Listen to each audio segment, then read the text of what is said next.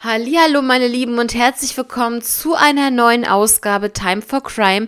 Schön, dass ihr am Dienstag wieder mit dabei seid. Ich hoffe, ihr hattet einen schönen Start in die neue Woche. Leute, Dezember rückt immer näher. Unfassbar, aber es ist schon bald soweit. Ja, bei uns ist ähm, ja schon wirklich sehr, sehr kalt geworden. Also jetzt so richtig knacke kalt. Und ich würde sagen, eigentlich so die ersten das erste Mal, dass die Scheiben zugefroren sind von den Autos und so. Ja, also jetzt kommen wir so in die Zeit, wo es dann langsam wirklich richtig schön knacke kalt draußen wird. Aber ja, das ist ja auch die schönste Zeit und dann natürlich dann auch zu Weihnachten. Ja, Leute, heute habe ich wieder zwei Fälle für euch dabei. Und zwar gehen wir als erstes in die Niederlande und dort in das Jahr 1994.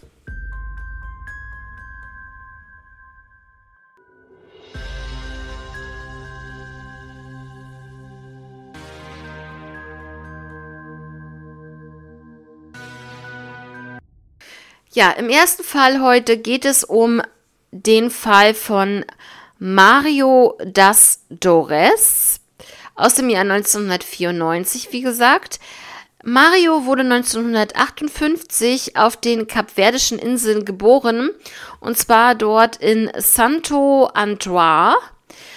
Und als Teenager ist er dann in die Niederlande gezogen und zwar dort nach Den Haag. Er später heiratete er seine Verlobte und sie wurde auch schwanger, bekam eine Tochter und später kam noch ein Sohn dazu. Die beiden trennten sich dann aber auch kurz darauf und Mario zog dann wieder zu seiner Mutter. 1994, äh, um dieses Jahr geht es ja jetzt hier, war Mario 35 Jahre alt. Er arbeitete als Müllmann und in der Nacht von Samstag auf Sonntag, 14. auf den 15. Mai 1994, war er auf einer Party in Rotterdam West. Und zwar war das eine kapverdische Party. Er trank sehr viel. Gut, das gehört halt beim Partymachen auch dazu, ja.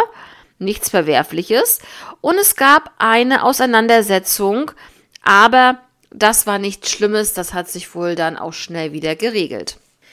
Die Party war um 4.30 Uhr vorbei und es ähm, folgte eine Gruppe Männer oder er folgte eine Gruppe Männer zu einer anderen Party. Ja, da ging die Party dann weiter und zwar im Real Parbo. Und genau, sie gingen dann in diese Bar und auch Mario folgte dieser Gruppe.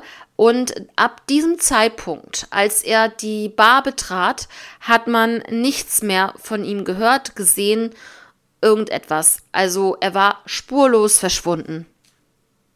Fünf Tage später dann, es war der 20. Mai 1994, fand man Marius Leiche im Wasser treibend. Und zwar in Rotterdam, ähm, der Delfs Hafen Ski, ähm, so heißt das wohl dort.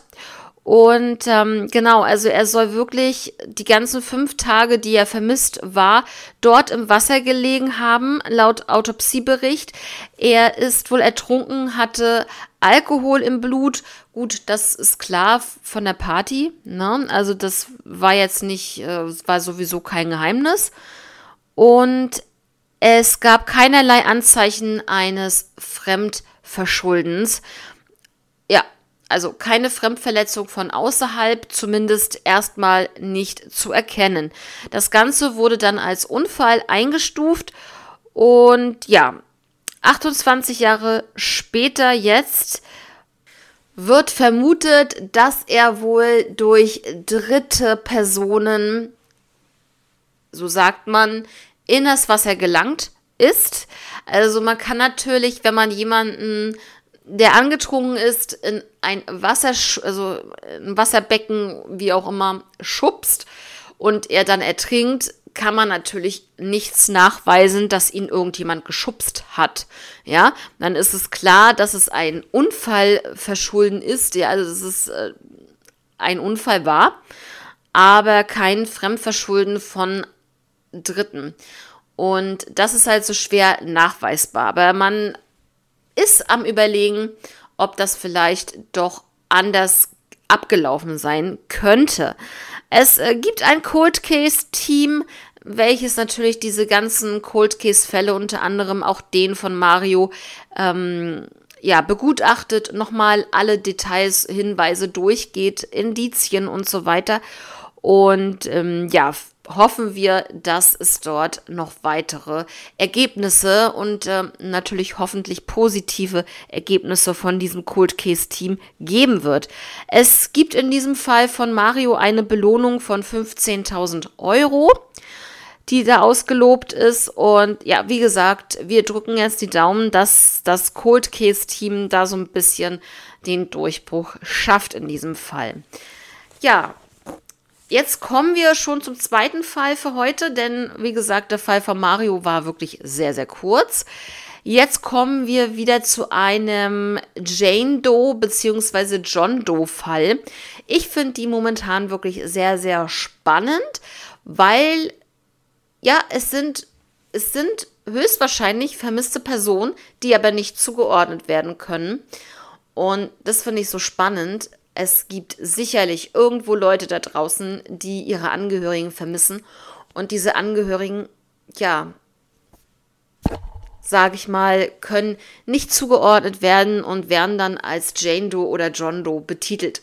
Die haben dann in dem Moment kein Gesicht, keinen Namen.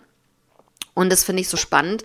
Natürlich auch die ganz äh, die älteren Fälle, das ist ganz klar. Und zwar habe ich jetzt für euch den äh, Fall von John Doe Grand äh, County aus dem Jahr 1989. Und zwar fand man am 9. April 1989 ein, in einer Scheune im, am Kentucky Highway 22 in Grand County eine Leiche. Also, der Besitzer war schon wirklich lange Zeit nicht mehr in dieser Scheune. Es ist eine riesige Scheune und ist wirklich, ich habe da Fotos gesehen, wirklich nur ein paar Meter, also vielleicht 10 oder 20 Meter von diesem Highway entfernt. Sehr, sehr nah an dieser Straße gelegen.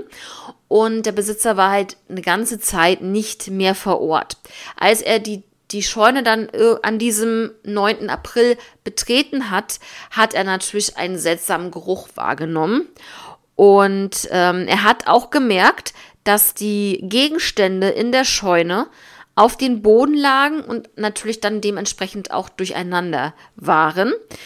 Und genau, also die Gegenstände, also es, es gab so einen die Gegenstände wurden auf einen Haufen geworfen, unter anderem, und er entfernte diese und sah dann leider unter diesem Haufen von Gegenständen dann die stark verweste Leiche, die darunter lag. Ähm, diese Person war wirklich von großer Statur, sehr, sehr groß. Werde ich euch gleich nochmal genaueres zu sagen. Die Hände, und jetzt wird es wirklich finde ich schlimm und grausam.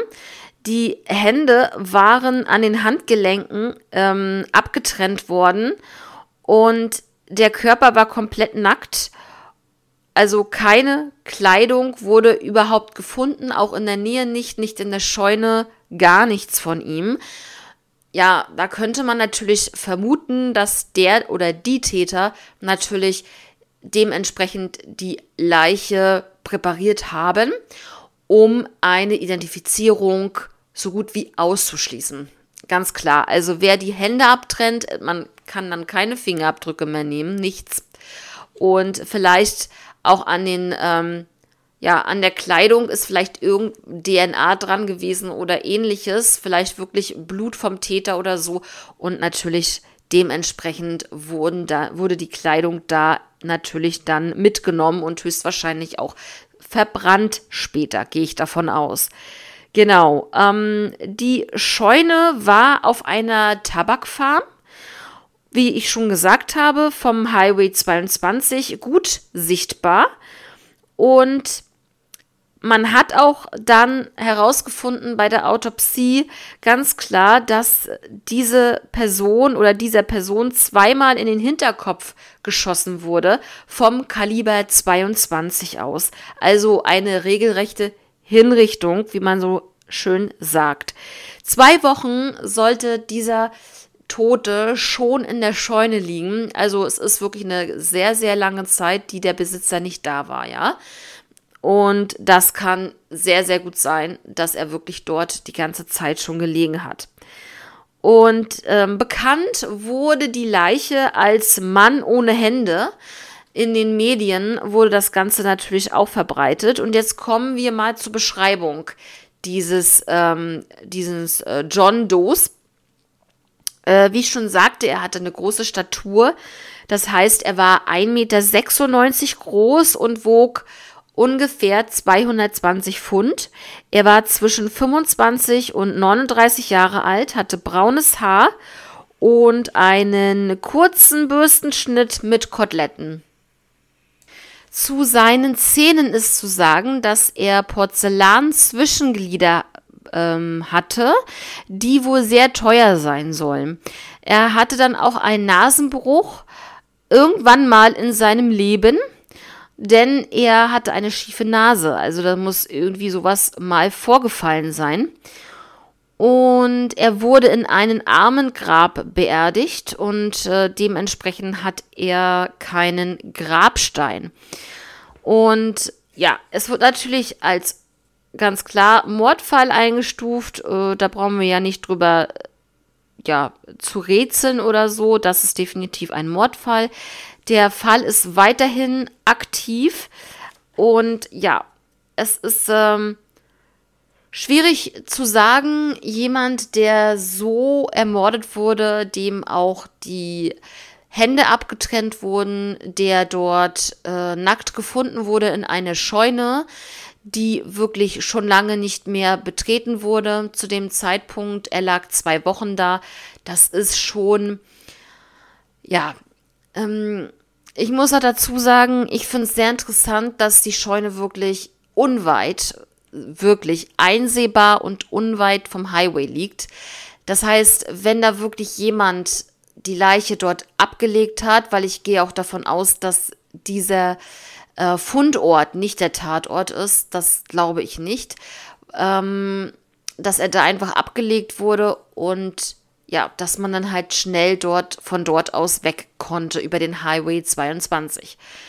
Ja, sehr, sehr schwierig und auch gerade 1989, Leute, ihr wisst es natürlich, es ist sau lange her. Und wenn bis jetzt niemand irgendwie jemanden als vermisst gemeldet hat, der so in Ansatzweise auf diese Beschreibung passt, dann wird das auch nichts mehr in diesem Fall. Kann ich mir nicht vorstellen. Es sei denn, es kommt wirklich irgendwie jemand ähm, ähm, zur Polizei und sagt, ich weiß, wer das war. Ich habe da ein Gespräch mit angehört oder ähnliches. Oder jemand sagt auf dem Sterbebett, ich habe das und das mit dem und dem gemacht und habe ihn in eine Scheune abgelegt und so weiter und so fort, dann kann es sein, dass wir hier den Fall natürlich nur aufklären. Aber so lange her ist schon sehr schwierig. Aber ihr wisst das, euch bräuchte das ja nicht sagen. Ne? Ähm, ja.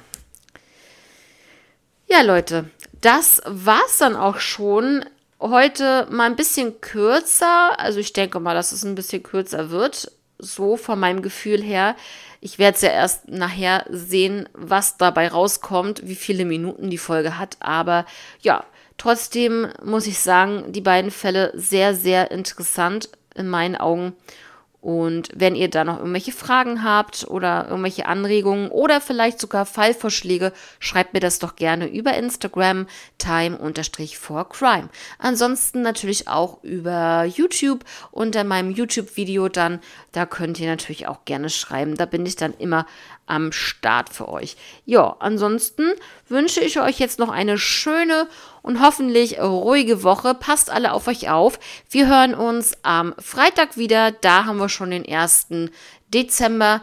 Ich bin gespannt, was der Dezember so bringt. Und ansonsten, ähm, ja, bis Freitag. Macht es gut. Ciao.